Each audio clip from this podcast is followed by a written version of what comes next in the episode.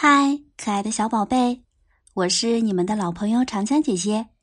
今天要给大家分享的故事叫做《小狐狸和冬眠小镇》，作者汪倩秋，选自《小星星》杂志。在最遥远的冰天雪地的地方，有一座冬眠小镇。小镇常年飘雪。居民们整个冬天都会冬眠，有空的日子也会一直睡觉。初冬，一只正在环游世界的小狐狸来到冬眠小镇。真不巧，大雪封住小镇，小镇居民已经开始冬眠了。为了避免严寒，小狐狸住进了很少有人光顾的。小镇图书馆。突然，一本积满灰尘的书从书橱上掉落下来，正好砸中了小狐狸的脑袋。饥饿的小狐狸想起了奶奶的咒语，便拿起掉落的书本，一边念咒语，一边轻轻的抚摸。一会儿，小狐狸的手上闪出一片金光。书本竟变成一道美味的菜肴，小狐狸赶忙尝了一口，哟，味道真好。很快，小狐狸就吃得饱饱的。他正准备睡一会儿，可是突然嗓子痒痒的，特别想说话。从前，在最遥远的云端有一个国家，有一天。国王，小狐狸突然讲了一个故事。咦，小狐狸带着好奇心又吃了一本书，又讲出了一个故事。原来吃进肚子里的故事书会变成肚子里的故事呀！小狐狸惊讶极了。大雪封住小镇的冬天，小狐狸吃完了图书馆里的书，很快。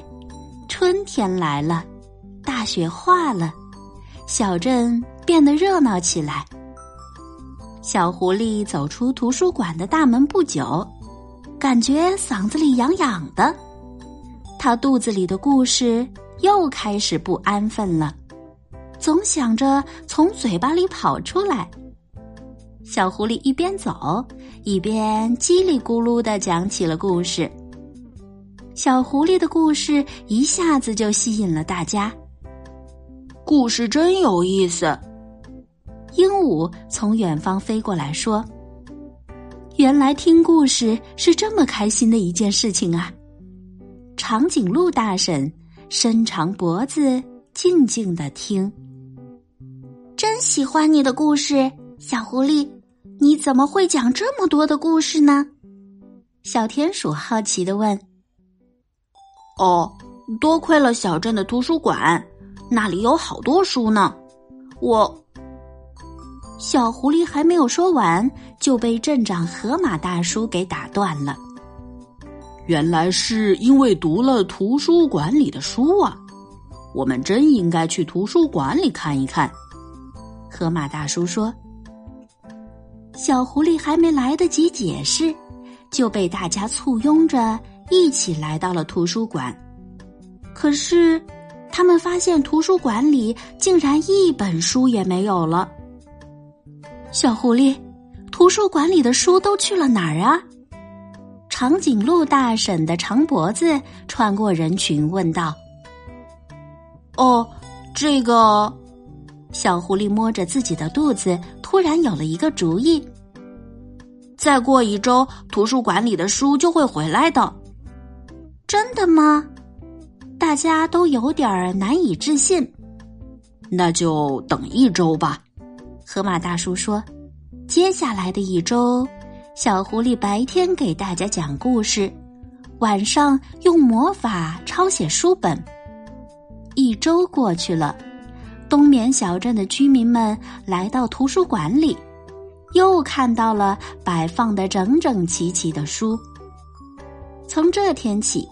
大家都特别喜欢去小镇的图书馆借书，也没有那么爱睡觉了。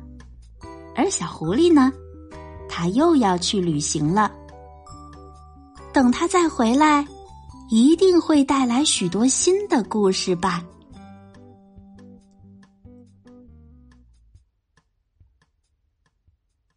好啦，宝贝，今天的晚安故事就到这啦。我是长江姐姐，晚安。